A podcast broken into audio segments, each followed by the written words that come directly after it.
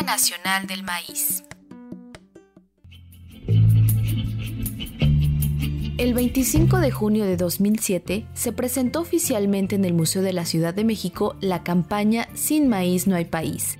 Esta sumó la participación de más de 300 organizaciones campesinas, sindicales, ambientalistas, de derechos humanos, de mujeres, de alimentación, intelectuales, artistas, científicos, estudiantes y ciudadanos de diversas entidades del país, que entre sus propósitos buscaban defender al maíz. Ariana Esquivel, cocinera tradicional, agricultora, guardiana de semillas nativas y promotora comercial de Ocentlali, Pedacito de Maíz, es una de las defensoras de dicha campaña. Ella refiere que en la actualidad uno de los principales retos a los que se enfrenta la lucha por el maíz es la presión generada por parte de Estados Unidos y Canadá debido al decreto sobre el maíz genéticamente modificado. Así, ella responde qué significa el maíz transgénico.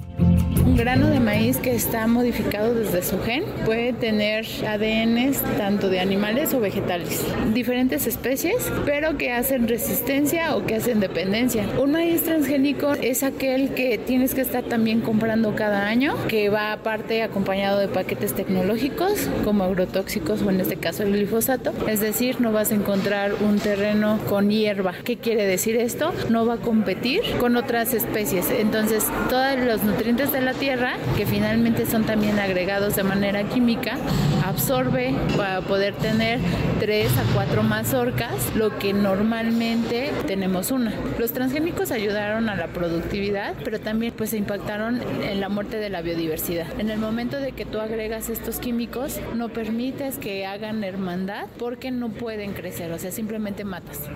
Como defensora del maíz, Ariana señala que hablar del maíz no es hablar de una semilla o una mazorca, es hablar del arraigo cultural, de los productores, los campesinos y nuestros ancestros es defender nuestra soberanía. Ahorita esa problemática que tenemos de nosotros defender nuestras semillas y de defender la soberanía, de decir estas son nuestras semillas y no queremos que después venga alguien y que cada año le estemos comprando algo que es de nosotros. Aparte México es el centro y origen de biodiversidad y biodiversificación del maíz, tiene más de 64 razas de maíz. Mis abuelos recuerdo que decían que eran los bancos, ¿no? Nosotros éramos ricos al tener granos de maíces ahí pues acumulados entonces, eso es lo que hace pues el arraigo entre nuestra población, entre nuestra cultura, entre nuestros ancestros. El conocer todos los detalles, por muy mínimos que parezcan, es importante porque nos hacen reflexionar sobre el uso y consumo del maíz transgénico,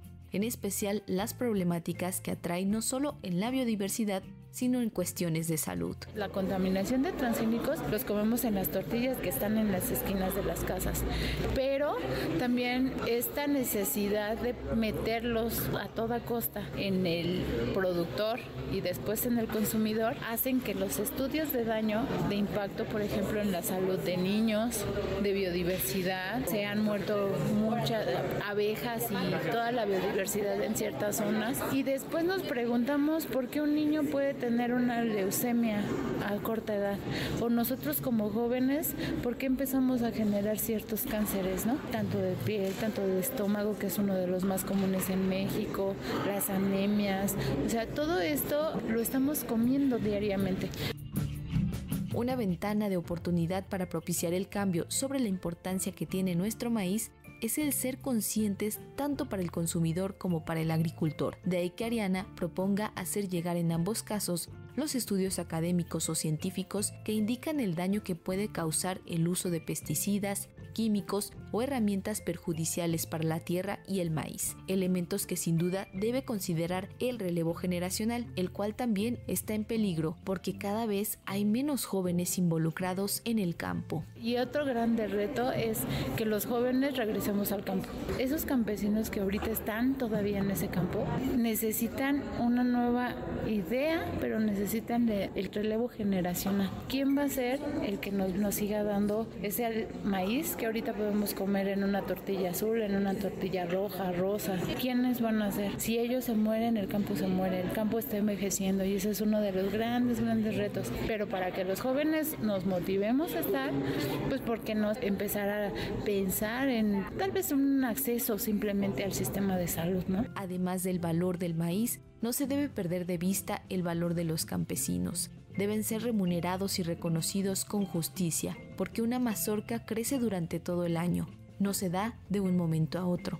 O sea, preferimos pagar un café de una marca reconocida a más de 80 pesos, pero un kilo de maíz sano, bueno, limpio y bien trabajado no, no lo pagamos. Pagamos unas papitas a 20 pesos cuando un kilo de maíz lo estás pagando en 7 pesos. Esa es una falta de conciencia, pero también de conocimiento.